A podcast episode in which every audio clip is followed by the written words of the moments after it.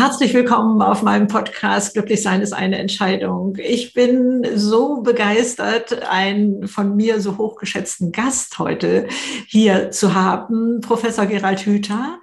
Äh, ja, bekannt als der Hirnforscher überhaupt, äh, der es schafft, Themen in einer Bandbreite greifbar zu machen, äh, die durch alle Lebensbereiche geht. Das ist faszinierend. Er ist Neurobiologe, Autor und für mich jedenfalls unzähliger Bücher. Ich habe es nicht ermitteln können, wie viele es waren. Ähm, ja, Vorstand der Akademie für Potenzialentfaltung von ihm gegründet und äh, da müssen wir auch noch mal reinschauen. Lieber Gerald, ich freue mich unglaublich, dass wir jetzt reinsteigen in das Gespräch. Herzlich willkommen. Ja, ich freue mich auch und äh, dass ich so viele Bücher geschrieben habe, liegt äh, liegt an einem einfachen Grund, den hast du auch schon genannt. Mich interessiert einfach sehr vieles. Ja, und das ist auch gut so. Da, also, Billigerweise hatte ich gerade Glück als Hirnforscher und bin in eine Zeit reingewachsen, wo in der Hirnforschung wirklich sehr viel passiert ist. Und das hat ja tatsächlich dann am Ende Auswirkungen und Konsequenzen für alle Bereiche, in denen wir als Menschen unterwegs sind. Ein Hirn haben wir immer dabei und wenn es da oben alles verknotet ist, dann ist es an keiner Stelle so gut ob als Politiker oder als Lehrer oder als Eltern. Ja, also äh, Wirtschaft, also es ist ja alles letztendlich äh, von dir äh, beleuchtet, äh, glaube ich. Äh, du hilfst Gemeinden, eine Gemeinschaft zu bilden, wo äh, Menschen leben wollen. Äh, aber dir liegen auch die Kinder so sehr am Herzen. Und ich würde gerne, wenn das für dich okay ist, einmal ähm, von der Seite reingucken, aber eben natürlich auch, weil das mein Thema ist, wie cool es ist, alt zu sein. So von 60 bis 90 ist genauso lang wie von 30 bis 60 ist ja so ein bisschen das, was ich auf die Fahne geschrieben habe, ähm, was da alles möglich ist. Also nicht nur, dass man mit 85 eben auch noch Chinesisch lernen kann, wenn man sich so richtig verliebt. Also diese Begeisterung ist ja zum Beispiel etwas, was ja überall durchdringt. Also ähm, das Feld gehört dir sozusagen. Ich möchte da gar nicht so viele Fragen stellen und so viel reingrätschen, aber da zu gucken, wo sind die Hebel? Wo können wir, wo kann meine Community, wo können wir etwas verändern in unserem Leben und damit in der Gemeinschaft? Bei unseren Kindern, bei unseren Enkelkindern, denn ich äh, sind auch durchaus junge Hörer, ja, bei mir dabei. Äh, und äh, also, was sagst du? Wo verändern wir die Welt? Wie machen wir das? Wie stellen wir das an? Soll ich es mal ganz einfach sagen? Du musst herausfinden, was dir wirklich, wirklich am Herzen liegt. Du mhm. musst irgendetwas finden, was dir tatsächlich wichtig ist. Das können die Enkelkinder sein, das kann auch der Garten sein, es kann auch, was weiß ich, äh, Musik sein, was immer es sein mag. Und dann, wenn einem etwas wirklich, wirklich wichtig ist, dann tritt dahinter alles andere zurück. Man gibt sich dann hin und in diesem Zustand der Hingabe ist das pures Glück. Da muss man sich das so vorstellen, dass wenn ich etwas tue, ich habe ja immer unterschiedliche Interessen, ich habe unterschiedliche Wahrnehmungen, ich sehe vieles, alles mögliche stürmt auf mich ein, dann kommen noch andere und fragen mich an was. Also das ist eigentlich da oben immer ein bisschen sehr unruhig im Hirn und das ist kein sehr glücklicher Zustand. Glücklich ist es, als glücklich empfinden wir es, wenn das da oben alles so ein bisschen, nennen wir es mal so, gleichmäßig schwingt so. Ja. Kohärenz nennen das die mhm. Hirnforscher, wenn es alles richtig gut zusammenpasst.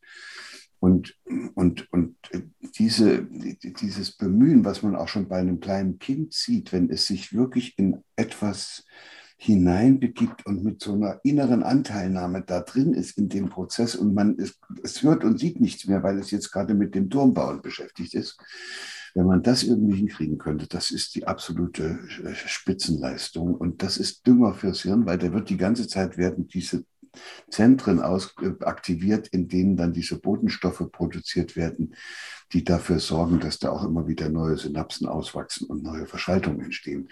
Früher habe ich das mal Begeisterung genannt. Ich konnte den Leuten einfach nicht erklären, wie, was da dazukommen muss, damit man was lernt. Man lernt ja nicht was davon, dass man es hier auf so einem Zettel da liest und auswendig lernt.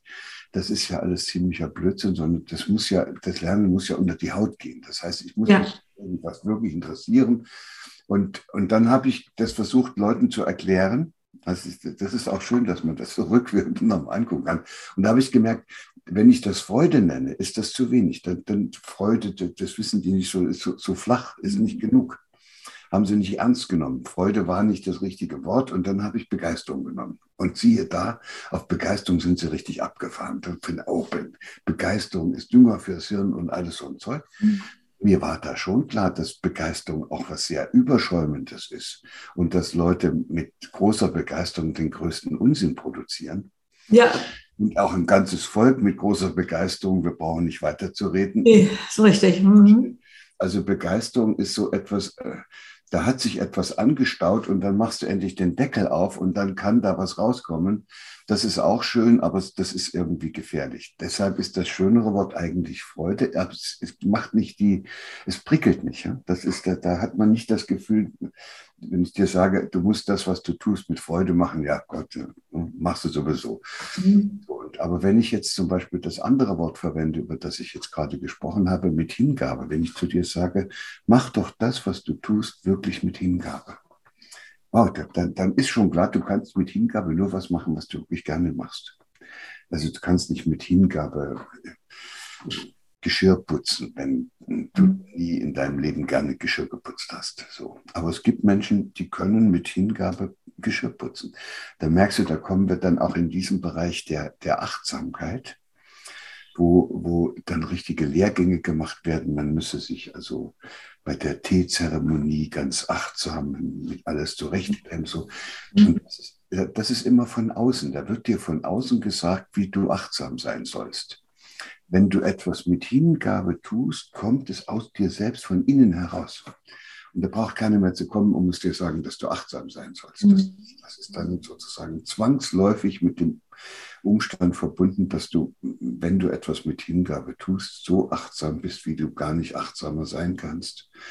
Dass du dann auch dich um das kümmerst, was dir da so am Herzen liegt und dass du dich da auch voll reinhängst und vor allem, dass dir dann auch mal alles andere nicht so wichtig ist und du hast dich dann entschieden, dieses eine zu machen und, und damit fällt auch eine große Last von dir ab, weil wir ja alle ein bisschen belämmert werden mit diesen vielen äh, Verlockungen und Angeboten und ja. Ratschlägen und was da alles auf uns tagtäglich hereinprasselt an Nachrichten. Da kommt man manchmal ja gar nicht mehr zur Besinnung. Und in dem Zustand der Hingabe, da ist das total uninteressant. Da, da, schaltest du diese Geräte alle ab und dann bist du in diesem, und das nennen die Neurowissenschaftler ja Flow. Das ist ein ja. Also Hingabe kontrolliert nicht mehr, ist das richtig? Habe ich mir so gerade überlegt. Da hat die Kontrolle nichts mit deinem eigenen Tun hin, ja, das ist irre. Mhm. Ja, und das ist, das, wir haben es ja mit dem Glück so schwer. Wir denken immer, Glück ist ein Zustand, den man erreichen muss. So so das und das muss ich noch haben, den Lotto gewinnen oder die Frau und so und dann und dann habe ich alles, was ich mir wünsche, dann bin ich glücklich. Hirntechnisch heißt es, wir wollen immer diesen Zustand erreichen, wo alles zusammenpasst da oben. Und das ist ja auch, das ist ja auch leicht erklärbar, weil in diesem Zustand, wo deine Erwartungen und deine, das, was du wahrnimmst und das, was du denkst und fühlst und handelst, wenn das alles richtig schön zusammenpasst und du dann auch noch sozusagen Seele und, und Geist gut verbunden hast und auch noch schöne, tolle Freunde um dich hast, mit denen du auch noch so schön verbunden bist und auch mal mit der Natur und mit dem Kosmos, dann passt ja endlich alles. Und das ist dann das absolute Glück. Und das ist total kohärent. Das verbraucht ganz wenig Energie, weil alles so schön ineinander geht. So, und das, und da strebt das Hirn ständig hin, da wollen wir alle hin. Wir nennen das dann ja auch Paradies und Himmelreich und haben da tolle Vorstellungen, wie es dort aussieht. Das Problem ist, da kommen wir nicht hin. Also das, solange wir leben, gibt es nie einen Zustand, wo alles passt. Es passt immer irgendwas nicht. Und wenn es mal gerade einen Moment lang im Orgasmus gepasst hat, ist es schon am nächsten Moment wieder alles vorbei. Das heißt, äh, das Leben ist einfach eine Aneinanderreihung von ständigen Unpässlichkeiten.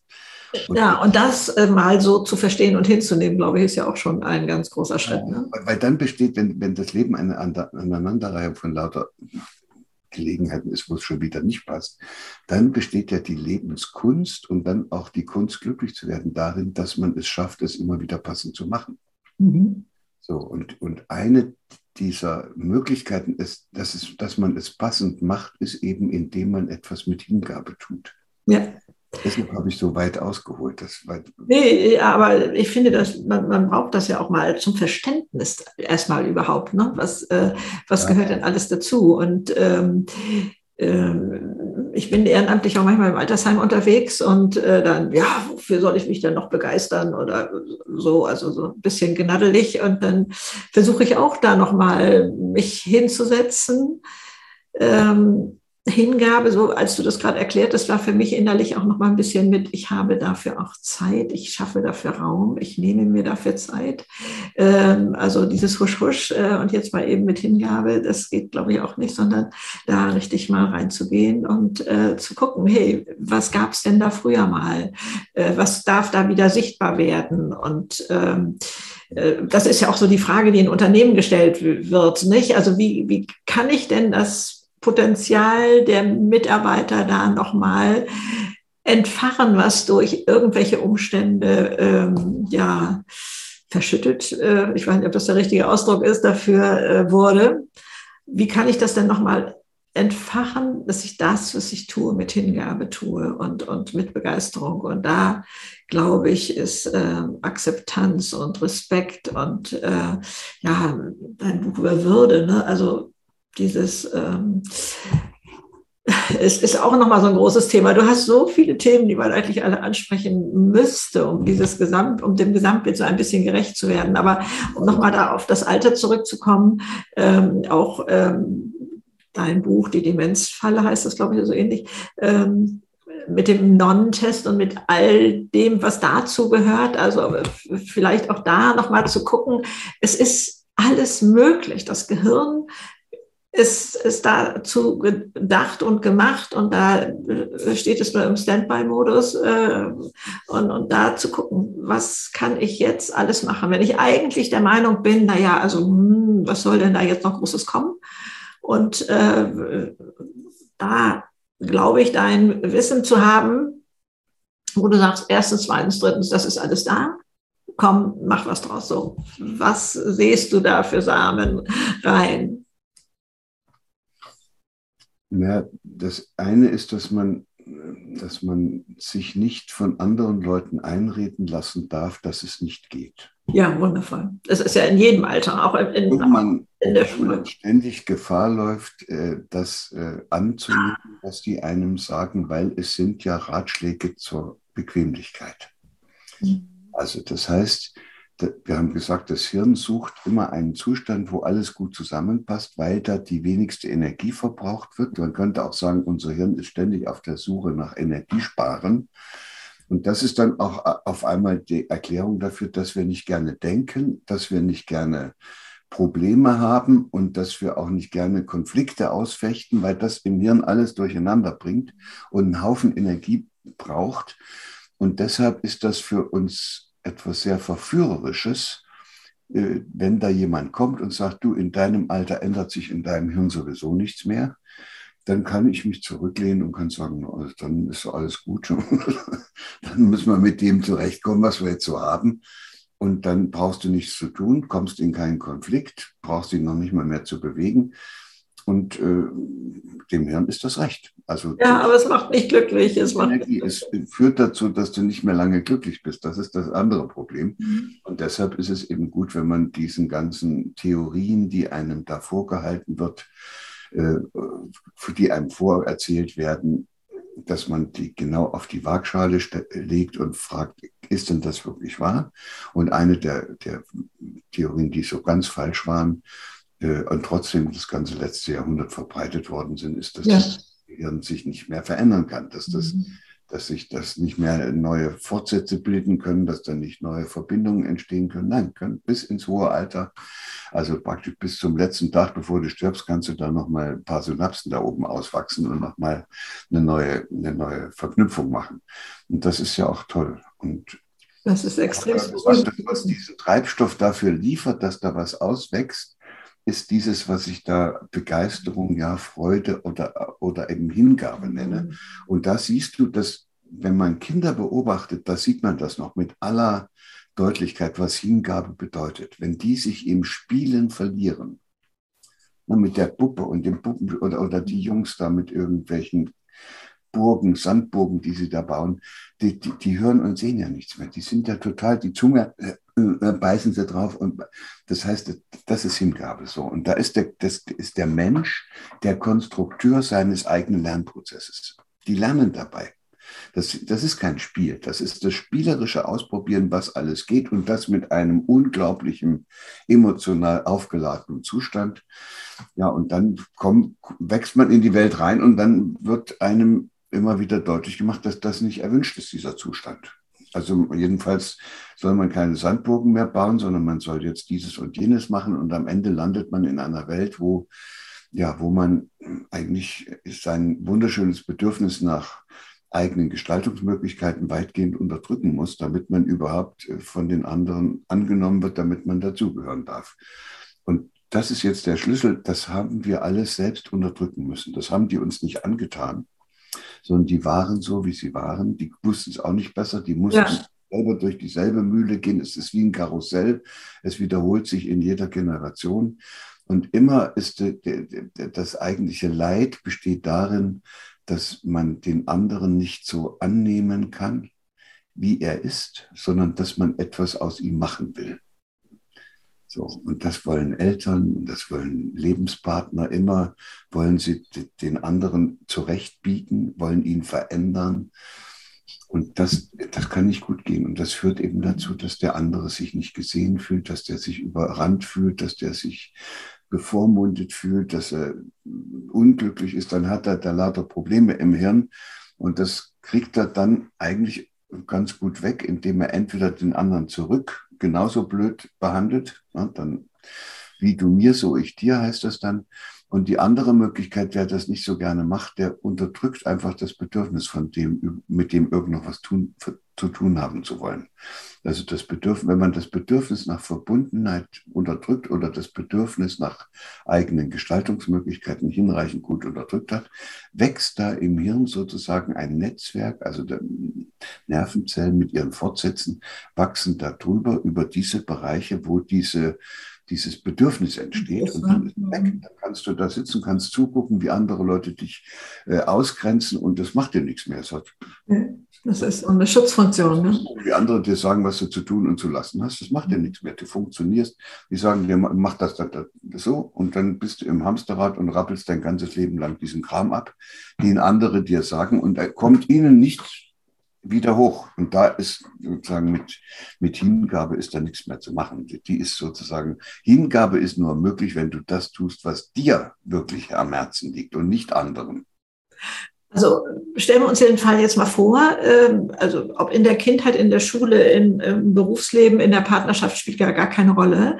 Äh, wurde man zum Objekt gemacht? Also du unterscheidest ja Subjekt und Objekt sozusagen oder begegnet man sich auf Augenhöhe und, und äh, hat da jeder, darf jeder seine Wahrheit haben und, und so etwas?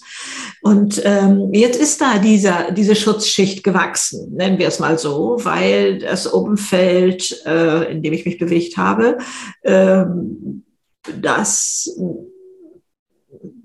sich so verhalten hat, dass ich darauf reagiert habe und dachte, das ist eine Lösung. Wenn ich das so mache, ist das eine Lösung.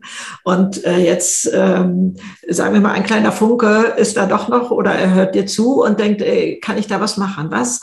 Wie komme ich denn da jetzt wieder ran? Muss ich aus diesem Umfeld raus?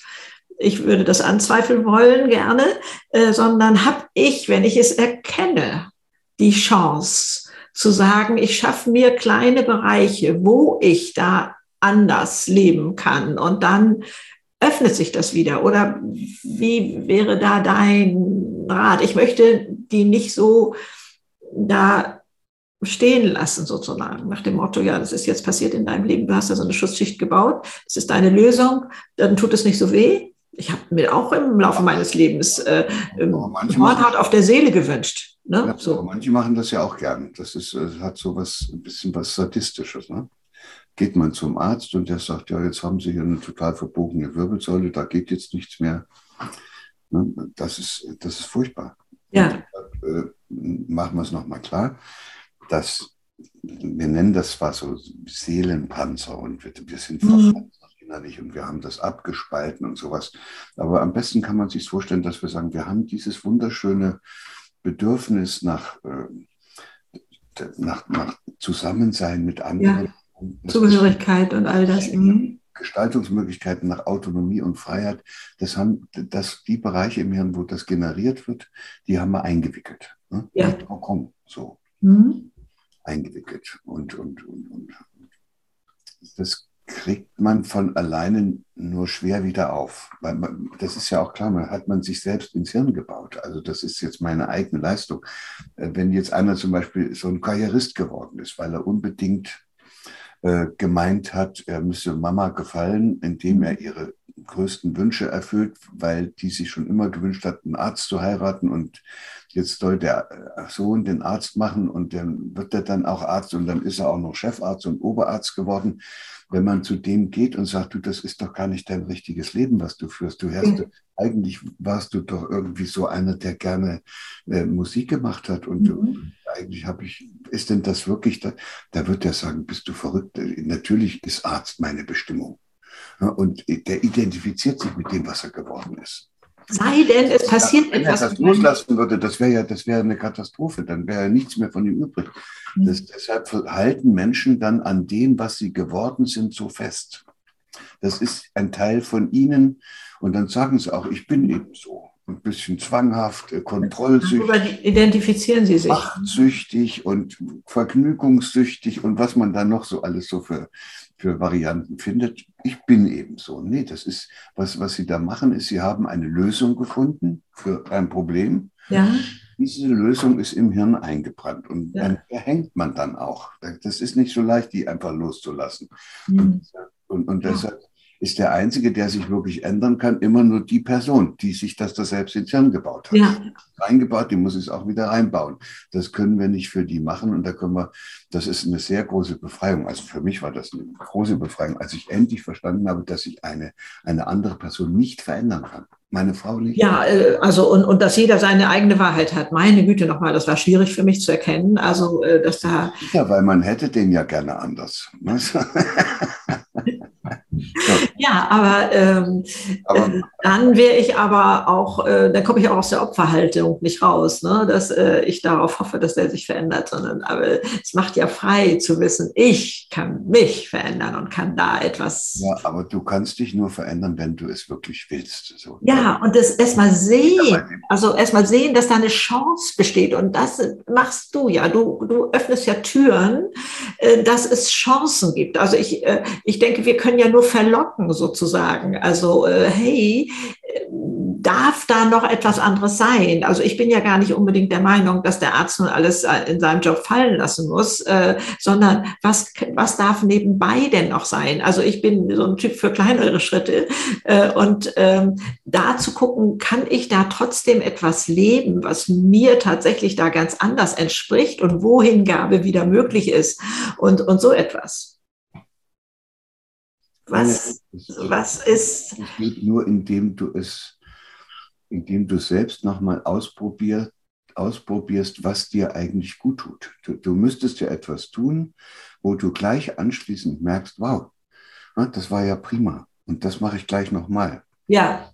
Und, äh, und das, was, was ich da gefunden habe, was da wirklich sehr hilft, ist, wenn man sich so nochmal selbst fragt, ob man nicht häufiger in seinem Leben etwas tun könnte, was einem gut tut. Ja, wunderbar. Das ist ja der kleinste Schritt, finde ich. Häufiger etwas tun, was einem gut tut. Ja, und das geht beim Essen los und geht dann weiter mit dem Fernsehen und ja.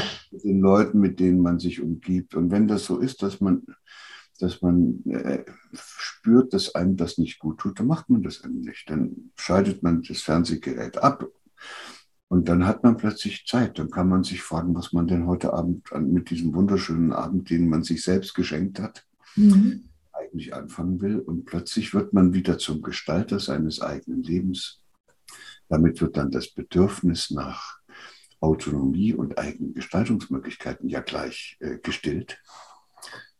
Und, und äh, das ist ja wohl auch. Und, und, indem man sich fragt, was ich denn eigentlich, was mir gut täte, ja.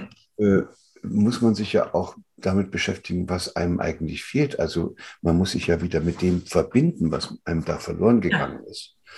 Da wird man so eine, zu so einer Art Schatzsucher. Da sucht man dann, was einem gut täte und kriegt dann plötzlich raus, hey, das, es geht jetzt nicht um die Kreuzfahrt, die ich da mache, sondern in Wirklichkeit wäre ich gerne, äh, würde ich gerne noch ein bisschen was von der Welt sehen, würde meine Entdeckerfreude mhm. noch ein bisschen nachgehen, würde auch selber mal was gestalten wollen. Und ich würde gerne auch mit anderen Leuten zusammen sein. Und eigentlich geht es gar nicht ums Kreuzschiff, es geht eigentlich eher um diese banalen Sachen, die kann ich hier auch bei mir in meinem Wohnviertel machen. So, und dann kannst du gucken, ob es im Wohnviertel nicht doch auch jemanden gibt, den du magst, mit dem du mal ins Gespräch gehst. Du kannst mal jemanden anlächeln und mal gucken, ob der nicht vielleicht zurücklächelt. Also es wird auf einmal total einfach und mit jeder kleinen liebevollen Handlung, die du ausführst, für dich, nicht, nicht so sehr für die anderen, für dich, merkst du plötzlich, da kriegst du etwas Liebevolles zurück. Das ist irgendwie von ganz alleine ist das so. Und ja, das ist ein Naturgesetz in meinen Augen, ja. Kann man da noch ein bisschen an der Schnur kann man weiterziehen, weil die ist wirklich sehr, sehr fruchtbar. Und äh, das ist ja dann auch so, dass du dann merkst, wenn du liebevoll zu dir selbst bist, dann bist du automatisch auch liebevoll zu anderen. Selbstliebe, du hast einen Satz in einem Vortrag mal gesagt, Selbstliebe ist der Schlüssel für alles bis hin zur Klimakatastrophe. Das fand den Satz, also du hast ihn gar nicht da näher erklärt, aber der, der hatte eine Wucht und, und so ein Donnerhall äh, für mich dahinterher. Also äh, magst du da nochmal einsteigen? Ich, wir können es auch andersrum drehen. Menschen, die dauernd Konflikte in der Welt erzeugen, die, die so eine Unruhe in die Welt bringen, die immer zu was haben müssen und noch ein bisschen mehr und die andere über den Tisch ziehen, das sind ja keine glücklichen Menschen. Das sind ja im Grunde genommen Bedürftige. Mhm. Bedürftige. Und die rennen mit ihrer Bedürftigkeit rum und wollen ständig was von anderen haben. Und, und dabei machen sie die Welt kaputt. Ja, nicht nur die anderen machen sie kaputt, sie machen oft ihre Kinder kaputt, ihre Ehepartner, das Klima in der Stadt und im, im Haus machen sie kaputt und dann am Ende rasen sie auch dann durch den Wald, sehen nichts von dem, was es als Schönes im Wald zu, zu, zu tun gibt, sondern sitzen auf ihrem Bike, auf ihrem Fahrrad und, und, und, und, und machen eigentlich nur was für sich, nämlich Sport. Den könnten sie aber auch in der Halle machen, dann tun sie, dann verscheuchen sie wenigstens nicht so viele Tiere. Also das ist ihnen alles wurscht. Sie sind mit sich selber beschäftigt. Und äh, und das ist eine tiefe Form von, von Egozentrik und die hat gar nichts. Und, und, und da denken manche Leute, wenn ich dann sage, du könntest auch ein bisschen liebevoller zu dir selbst sein, dann sagen die, dann bin ich ja egoistisch. Nee. Das sind zwei verschiedene. Wenn ich liebevoll zu mir selbst bin, dann kann ich das am besten ganz alleine im Wald. Wenn ich aber ein Egoist bin und alleine in den Wald geschickt werde für zwei Tage, da komme ich da drin um. Der, der ganze Egoismus macht im Wald alleine überhaupt keinen Spaß. Das heißt, der Egoist braucht immer andere, die er über den Tisch ziehen kann, die er auslachen kann, über die er sich lustig machen kann, die, die er sozusagen benutzt für seine Zwecke. Währenddessen der, der liebevoll mit sich selbst umgeht, der braucht keine anderen. Und jetzt kommt der Schlüssel. Und weil man keine anderen braucht, kann man jetzt etwas verschenken. Ja, und das macht viel mehr Spaß. Sie sind ja ständig am Nehmen. Überall gucken sie, wo es noch irgendwas gibt, wo sie jemandem was wegnehmen können oder wo sie sich Anerkennung verschaffen können oder wo sie Bewunderung bekommen. Also ein Zeug. Und das ist sehr anstrengend und das ist auch sehr zerstörerisch. Und wenn man dann plötzlich jemand wird, der, der sozusagen das, was er braucht, in sich trägt, und es gefunden hat und wieder Kontakt hat zu seinen lebendigen Bedürfnissen und dann kein Bedürftiger mehr ist, dann ist das plötzlich eine sehr kraftvolle Person, die etwas zu verschenken hat. Und das ist total egal, wie alt und gebrechlich diese Person schon geworden ist. Das, das hat nichts mit, äh, mit körperlicher Unversehrtheit zu tun, sondern das hat was mit einer, mit einer geistigen inneren Kraft ja. zu tun. So, und da würde ich allen wünschen, dass sie sich da mal ein bisschen ausprobieren. Das tut ja auch nicht weh und man muss auch nicht warten, bis alle das machen. Also man kann einfach heute hier anfangen und sagen, ab sofort gucke ich, ob das, was ich da jeden Tag so mache, mir überhaupt wirklich gut tut. So. dann ist man auf einem anderen Weg. Dann sieht man auch, wie das immer besser wird und dann äh, ist das auch gar nicht so schwer, das weiterzumachen, weil das, was einem gut tut, das macht man auch gerne weiter. Ganz ohne Frage und, und äh, schätzt ja auch diese Gestaltungsfähigkeit und, und die Selbstständigkeit, äh, wie es ja auch oft heißt, äh, selbstbestimmtes Leben führen und so etwas alles. Also ich drehe den Satz ja auch um und sage, äh, wer nicht für sich selber sorgt und seinen eigenen Glückstank füllt, das ist unterlassene Hilfeleistung. Denn wir wissen ja, wie wenig man noch leisten kann. Wenn ich jetzt an das Alter denke, äh, jemand äh, ist für seinen ähm, kranken Partner da oder so, da scheint es ja in der Gesellschaft irgendwie so, so einen ähm, Anspruch zu geben, wie du gehst heute Abend ins Kino, ich denke, dein Mann ist krank. Also als, als müsste man sein eigenes Leben so völlig aufgeben, als, als wäre das eine Pflicht. Ganz im Gegenteil. Also das ist erwiesen ja auch, dass man so viel, dass so viel mehr Liebe fließen kann, äh, wenn, wenn es uns selber gut geht und, und dass man da ganz anders da ist. Aber auch junge Eltern, die völlig erschöpft sind mit kleinen Kindern. Was ist da noch an Kapazität frei, um liebevoll zu sein und so etwas. Also wir da stabil zu sein und, und äh, das ist, ich weiß gar nicht, wie das passiert ist, es spielt ja auch gar keine Rolle, äh, dass das so in Misskredit äh, gekommen ist, also auch bei mir, obwohl ich das in Kindertagen nicht gehört habe, das kann ich da nicht drauf abladen, aber es lag bei mir auch schon in derselben Schublade wie Egoismus, also mir da erstmal klar zu werden, nee, hat damit nichts zu tun, sondern äh, ich meine, steht schon in der Bibel, ne? liebe deinen Nächsten wie dich selbst, also dieses, den Satz kannte ich immer schon, also aber ich habe ihn nicht verinnerlichen können, so das zu wissen. Soll ich, das, soll ich das sagen, was es ist? Wir leben in einer Gesellschaft, in der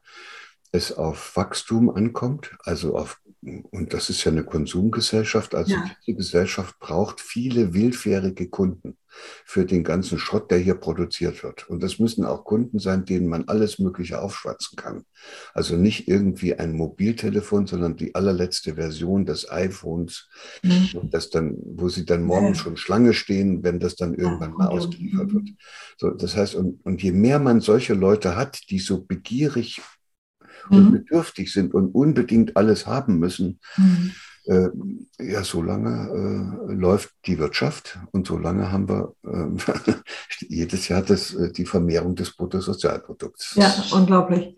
Aber das heißt, wenn, wenn, wenn man so eine Wirtschaft hat, dann erzeugt diese Wirtschaft, ob die das, das macht die nicht bewusst.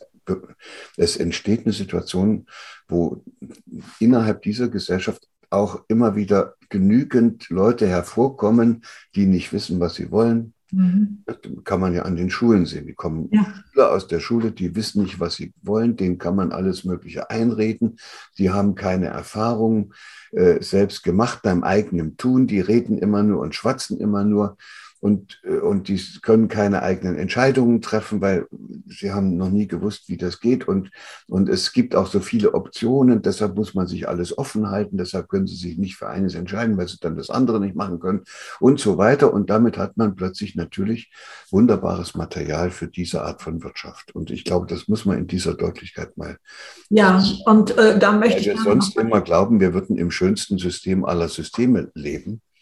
Diese Überheblichkeit ist ja sowieso ohnegleichen. Äh, also äh, äh, was für eine seelischen Armut wir hier leben, ist, ist himmelschreiend. Aber du hast ja, das möchte ich gerne hier nochmal einflechten, und das kann man ja auch alles auf deiner Webseite finden. Also auch für ein anderes Bildungssystem hast du ja ein Muster geschaffen. Ich hatte ja immer gehofft, dass die Bundesregierung das auch endlich mal übernimmt, als meine Kinder klein waren. Also da äh, also ist wohl doch noch ein Weg zu gehen, äh, aber es gibt Schulen, wo Kinder gerne hingehen und äh, da sich mal schlau zu machen, was du da für für, Strukturen äh, und, und Beispiele und Muster darstellst, wie es machbar ist. Also ähm, da, das finde ich auch einen ganz, ganz wichtigen Punkt. Aber dieses ähm, Bedürfnis und äh, hast du ja auch noch mal im Zusammenhang mit Beziehungen dargestellt. Ne? Also ähm, brauche ich den anderen zum Glücklichsein? Äh, mache ich ihn zum Gebrauchsgegenstand oder so? Oder, oder darf es etwas sein, was sich gegenseitig beschenkt und, und auf Augenhöhe ist und, und so etwas? Also kannst du uns noch ein bisschen an die Hand nehmen in Sachen Beziehung? Lassen wir mal allgemein, ob das partnerschaftliche sind oder auch zum Nachbarn oder wie auch immer. Das ist, ist ja ein ganz breites Feld, Beziehungen. Es ist immer so, wenn man es dann wirklich auf den Punkt bringt, dann tut es auch immer ein bisschen weh. Ja, das ist, dann bin ich am schnellsten gewachsen. Also wenn es weh tat, bin ich am schnellsten gewachsen. Das ist nun heißt, so. Der Aussage heißt, wir sagen immer, es kommt auf die Bezie es kommt auf Beziehung an und ohne Beziehung keine Bildung und sowas. Beziehung ist etwas, was man immer haben kann, zu allem Möglichen. Mhm. Beziehung hat überhaupt keine Qualität. Ein Vater, der seinen Sohn verprügelt, hat auch eine Beziehung. Und ich, wenn ich mein Auto putze und es dann mit dem Glänzmittel da poliere, habe auch eine Beziehung zu meinem Auto. Das heißt, Beziehung ist ein Quarkwort. Das nützt uns nichts, weil es keine Qualität signalisiert. Da, und in solchen Beziehungen neigt man dazu, den anderen auch zum Objekt zu machen, so wie der Vater, der seinen Sohn schlägt oder wie das in vielen Beziehungen der Fall ist, wo einer den anderen zum Objekt seiner Erwartungen, seiner Vorstellungen, seiner mhm. Belehrungen, seiner Bewertungen, seiner Maßnahmen und sonst so macht. So. Aber in so einer Welt leben wir, in der wir uns ständig sozusagen gegenseitig zu Objekten machen und das sind dann Objektbeziehungen und in solchen Beziehungen passiert nichts zwischen den beiden. Da ist einer, der sagt, wie es geht und der andere muss es machen. Das ist ein, das ist ein, ein, ein richtiger Mist. Also da ist auch keine Entfaltung von irgendwelchen Potenzialen Potenzial möglich. Und das, was eigentlich, äh, wo wir hin müssten, das sind nicht Beziehungen, sondern zwischen Objekten, sondern wir sind ja Subjekte. Das ist ja, ja ein Verbrechen, wenn wir uns, wenn wir einen lebendigen Menschen wie ein Objekt behandeln. Mhm. Dann, dann, wer das mit sich geschehen lässt, der erlebt, dass seine Würde verletzt wird. Ja, das tut weh ist das Aufbegehren gegen solche Würdeverletzungen auch eine Rückkehr in seine eigene Subjekthaftigkeit, dass man sich als lebendiger, als lebendiges Wesen begreift und nicht wie ein Auto oder ein Kühlschrank, was verwaltet wird von irgendeiner Behörde. So, und dann heißt es, wenn man jetzt aus dieser Objektbeziehung raus will, dann gibt es im Deutschen ein richtig tolles Wort, mit dem man das dann bezeichnen kann. Das ist eine Begegnung. Mit meinem Auto kann ich nicht begegnen aber mhm. ich kann dir begegnen. Mhm. Aber ich kann dir nur dann begegnen, wenn ich nicht von dir irgendwie was haben will und dich hier über den Tisch ziehen will oder, oder dich ausnutzen will. Dann begegne ich dir nicht, dann benutze ich dich. Ja. So, und begegnen können Menschen einander nur, nur in dieser Subjekthaftigkeit. Und die einfachste Form der Begegnung ist, äh, indem man zum Beispiel den anderen anlächelt. Ich lächle dich an und dann lächelst du zurück. Und dann sind wir plötzlich einen Moment lang zwei Subjekte, die einander begegnet sind. Und deshalb sagt man doch auch immer in, in Augenhöhe. Ja. Und, und in diesem Prozess, in dem Menschen einander begegnen, da kann was passieren. So, und das da ist sich etwas. leicht, dass man da rausfällt und man fällt umso schneller aus diesem Prozess heraus, je mehr man ein Bedürftiger ist je mehr man mit ungestillten Grundbedürfnissen herumläuft, umso stärker versucht man, den anderen zu benutzen, damit er einen glücklich machen soll. Ja. So, und dann hat man verloren. Wenn ich mit Leuten zusammenkomme, die mir sagen, ich kann keinen Tag länger leben ohne dich, dann sage ich, dann haue ich so, so schnell ab, wie ich nur kann, weil das ist das ja. ja, kann nichts werden, kann nichts werden. Das, das ist als Kompliment ja komischerweise gemeint. Ne? Dass das, äh, man glaubt, dass das sei das größte Kompliment, was man machen kann. Oder viele glauben das. Und ich sage, nee, ich möchte kein Gebrauchsgegenstand sein. Ich möchte. Es gibt aus dem Mittelalter von den Benediktinermönchen einen, einen Satz, der heißt, Liebe ist das unbedingte Interesse am Wachstum des anderen. Ja, äh, zauberhaft. Äh, noch einmal wiederholen fürs.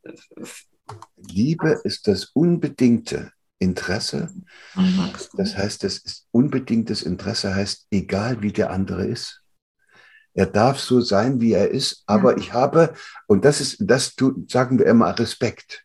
Und deshalb ist mir Respekt zu wenig. Ja. Er sagt, Liebe ist das unbedingte Interesse am Wachstum des anderen. Wenn ich Respekt zu dir habe, also wenn ich dir gegenüber ja. Respekt äußere, dann ist es mir scheißegal, ob du in den Wachstumsprozess kommst oder ja. nicht. Du kannst so blöd sein, wie du bist ja, und auch so bleiben, aber ich respektiere das. Ja. Deshalb ist Respekt auch irgendwie, das hat was mit Gleichgültigkeit zu tun. Das ist ganz. Ja. Ja, und mit Distanz äh, so. Also ich denke, man kann es vielleicht äh, noch eher, also ich finde den Satz so wunderschön, äh, ich werde ihn mir auch noch mal rausschreiben. Ähm, äh, Eltern-Kinder-Beziehung, ja, dass man das da versteht, aber die hohe Kunst ist es ja wirklich in partnerschaftlichen Beziehungen so unterwegs zu sein und da dieses Wort Liebe. Aber Interesse am Wachstum des anderen. Ne? Ja. Das ist eben nicht, dass man sich wünscht, dass man Händchen haltend auf dem Sofa sitzt, nee. Sondern da heißt es, ich muss dann, wenn ich dieses unbedingte Interesse am Wachstum des anderen habe und ich merke, dass sich der andere verrennt, dann muss ich dem helfen, da wieder rauszufinden. Ja, und ich äh, möchte es auch ähm, äh, äh, akzeptieren, respektieren oder es impliziert für mich mit, es ist eventuell nicht das, was ich wünsche. Aber Liebe, wenn, also wenn der andere da wächst, ja, dann mag das manchmal für mich gar nicht unbedingt vom Vorteil sein oder, oder es, es bedeutet für mich, ich muss mich vielleicht auch bewegen oder, oder so etwas.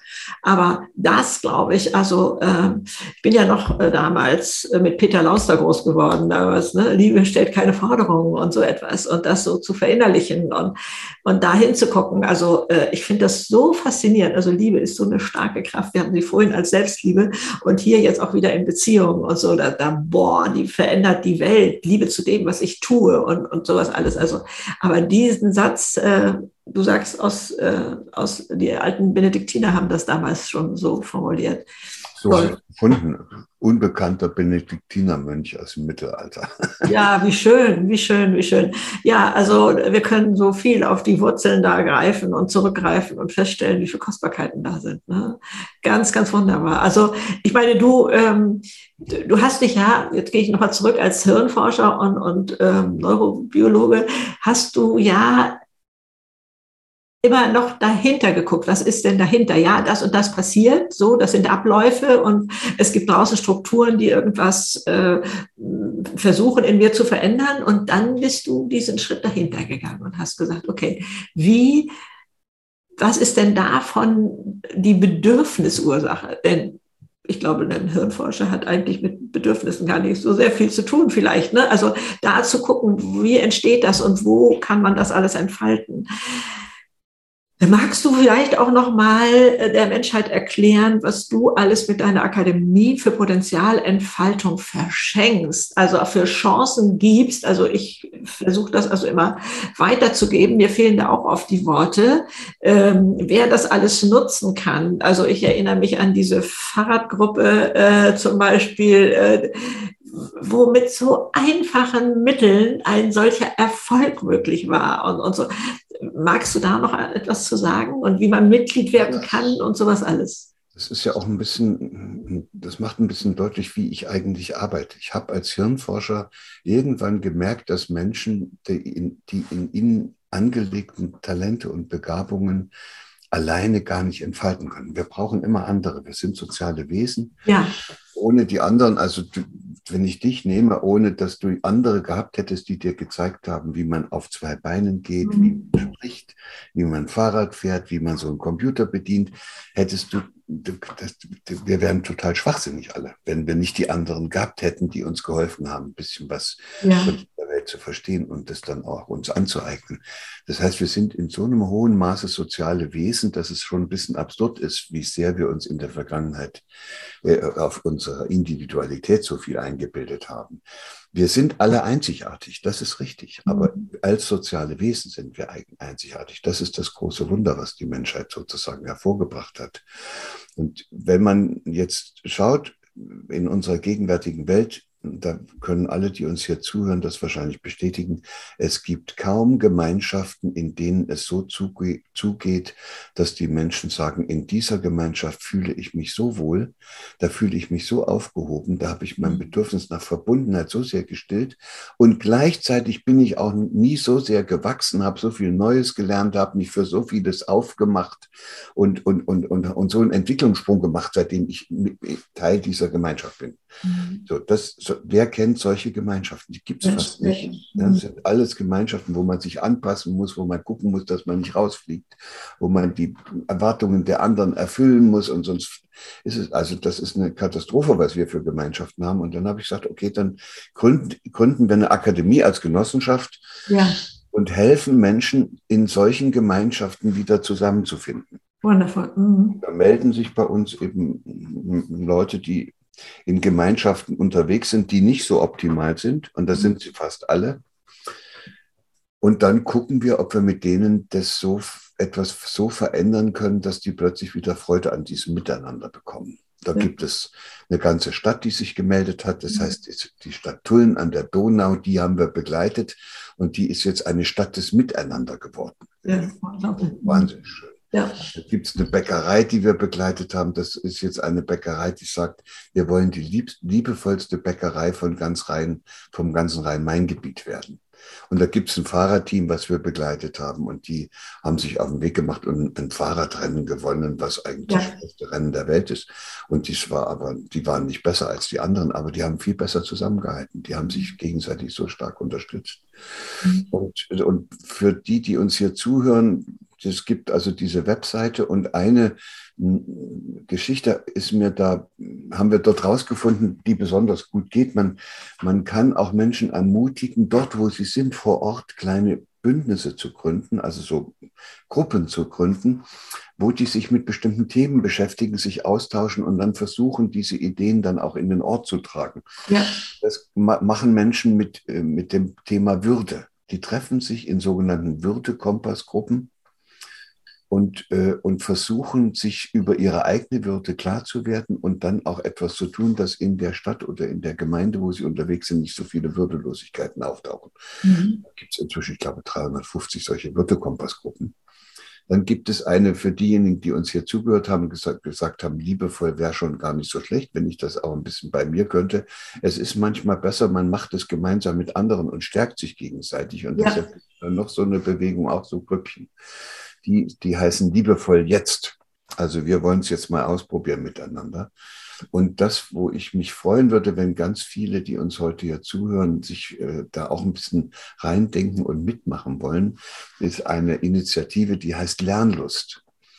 Und da geht es darum, dass vor Ort in der jeweiligen Gemeinde Menschen sich zusammentun, Eltern, Lehrer, andere Interessierte und ein Ortsbündnis gründen, und dieses Ortsbündnis geht dann in die Schule und spricht mit den dort Verantwortlichen und sagt denen, wir würden euch gerne, wir würden sie gerne dabei unterstützen, dass in dieser Schule hier vor Ort, also in unserer Schule, mhm. kein einziges Kind mehr seine Freude am Lernen verliert. Das können wir für sie tun. So, und da habe ich gemerkt, das ist eine unglaublich tolle Geschichte, wenn da ältere Menschen mit ihrer ganzen Erfahrung diese Orts Ortsbündnisse gründen oder sich an solche Ortsbündnisse anschließen, weil die, weil die wirklich etwas mitbringen, was diese gehetzten Eltern nicht können. Die, die haben den, den weiten Blick und haben auch die, die Sicht, dass es nicht nur darauf ankommt, jetzt für die nächsten drei Jahre irgendwas zu ändern, sondern dass es langfristig was werden muss. Ältere Menschen verstehen auch etwas besser, dass es äh, furchtbar für diese ganze Zukunft dieses Ortes wird, wo sie leben, wenn die Kinder und sich dort nicht wohlfühlen, wenn, wenn die nicht mit Freude alles das, was sie da tun, auch tun können. Man ist ja nicht dort zu Hause, wo man groß wird, man ist ja dort zu Hause, wo man, wo man gute Erinnerungen dran ja. hat.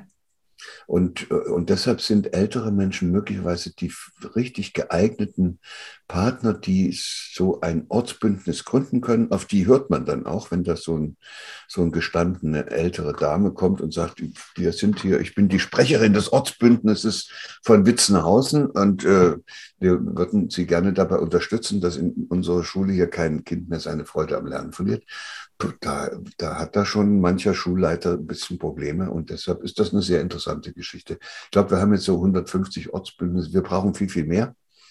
Und wenn da jemand Lust hat, www.lernlust.jetzt ist die Seite, wo man das ja. Und unglaublich toll und wichtig, äh, auch einmal zu erkennen, wir sind nicht hilflos. Wir können in unserem äh, wo wir sind und wo wir uns da entfalten können, können wir deutlich was bewegen. Das finde ich ganz, ganz wichtig. Und äh, äh, vor allen Dingen hat man eure Rückendeckung und eure, euer Know-how, was andere schon ausprobiert haben und, und wo schon Wege gegangen sind, dass man das nicht alles nochmal selber machen muss und so. Da ist schon so viel vorgegeben. Und vorgegeben hört sich nach starrer Struktur an. Das meine ich nicht. Möglichkeiten dargestellt, wo man äh, gucken kann, passt das für uns, passt das für uns oder so. Also ich finde, äh, diese Akademie, die du da gegründet hast, so kostbar. Ich finde sie auch kostbar für Wirtschaftsunternehmen oder, oder äh, so etwas, wo man in Gruppen ist oder wie du gerade sagtest, in der Bäckerei. Die Größe ist völlig unabhängig. Äh, ich will hier was verändern. Was kann ich tun? Was gibt es für Know-how? Was gibt es für Unterstützung? Bitte auf diese Seite gehen, äh, auf deine Webseite da man kann ja auch einfach deinen Namen eingeben und ich werde das unten sowieso in die Shownotes alles da noch reinpacken, wo man dich findet und, und so etwas. Aber es muss ja auch mal benannt werden. Also äh, ich finde, es dürfte ja gar keiner, gar keinen mehr geben, der nicht weiß, was du da alles äh, Schönes schon äh, in der Vergangenheit gemacht hast. Ich weiß jetzt gar nicht, wie alt die Akademie ist, aber die ist ja schon, hat ja schon richtig tolle Erfahrungen. Und weißt du das gerade aus dem Stegreif? Die gibt es ja schon viele Jahre. Ja, das, die habe ich äh, aufgebaut, als ich aus der Universität rausgegangen bin und das ist jetzt acht Jahre her. Seit acht Jahren, also kommt mir schon noch länger vor. Äh, und da äh, zu gucken, was da ist, alles schon passiert ist und äh, wo man äh, ein Know-how, du hast auch mal gesagt, ähm, was ähnliches. Es geht um Potenzialentfaltung in Gemeinschaften. Und das ist so ja für den alles. unserer gegenwärtigen Gesellschaft selten gedacht wird. Ja, ja. Potenzialentfaltung jeder Einzelne, ja, aber das ist, es geht in Wirklichkeit nicht. Es geht nur gemeinsam und da muss man aber auch endlich solche Gemeinschaften haben, in denen es gehen kann. Ja, und die Beispiele gibt es ja. Und das ist ähm, so mutmachend.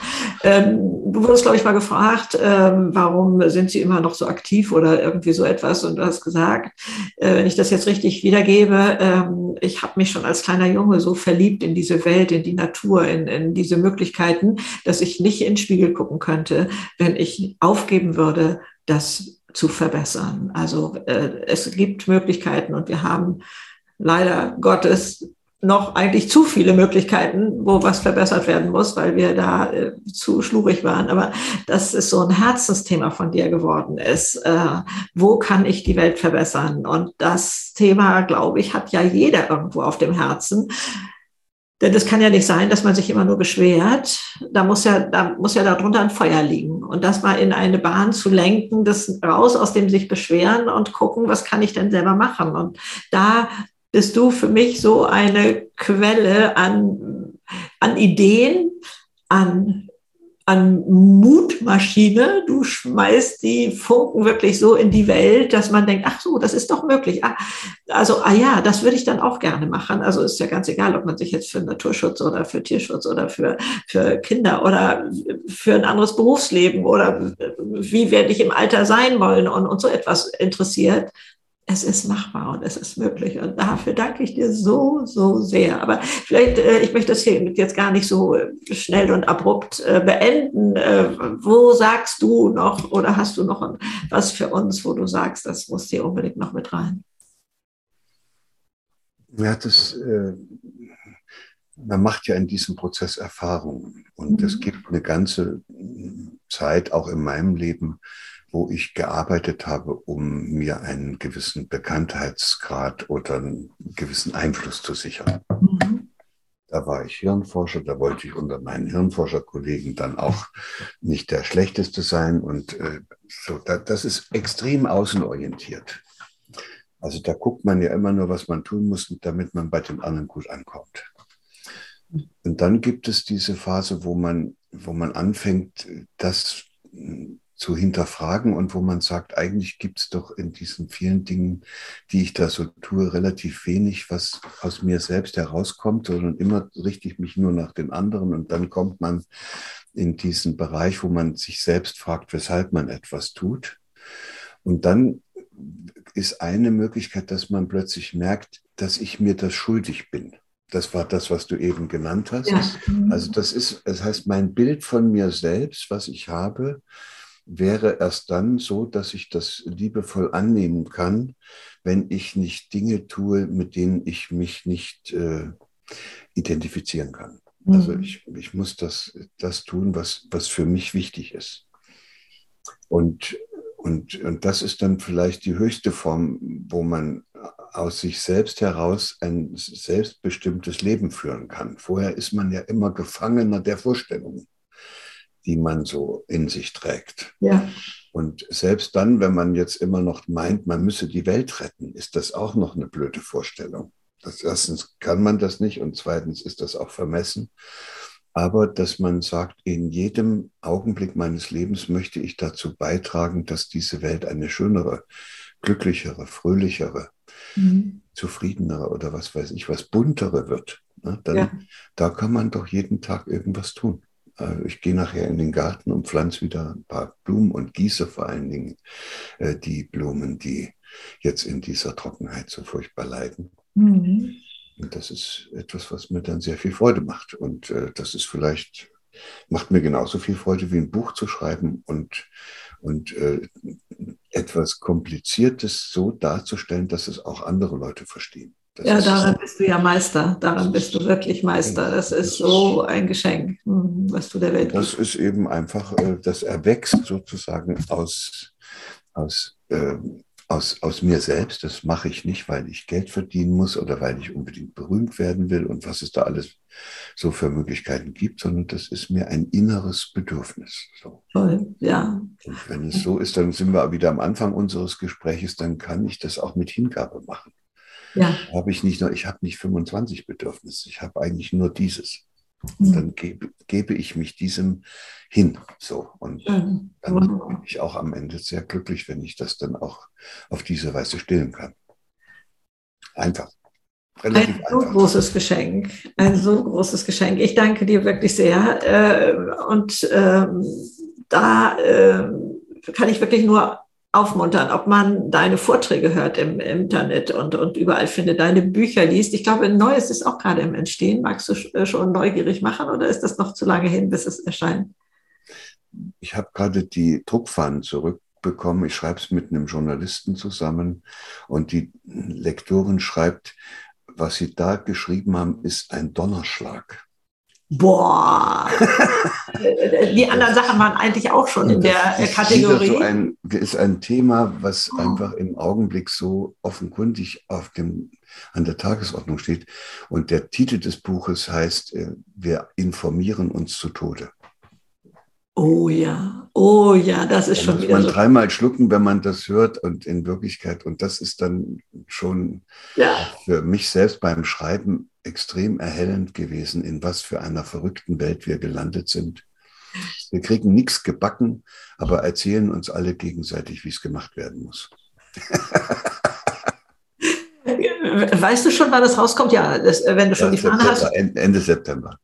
Ende September, also mit ganz viel Vorfreude auch wieder auf das Buch. Aber du hast schon so eine Fülle dargelegt. Also da drin zu wühlen, drin, drin zu baden. Und es ist wirklich Lebenshilfe pur. Ne? Es ist Lebenshilfe pur, wieder für ein spannendes Leben. Gerald, ich danke dir von Herzen. Es ist wunderbar, dass es dich gibt. Alles Liebe. Tschüss. Ich danke dir und herzliche Grüße an alle, die uns jetzt hier zugeschaut und zugehört haben. Tschüss.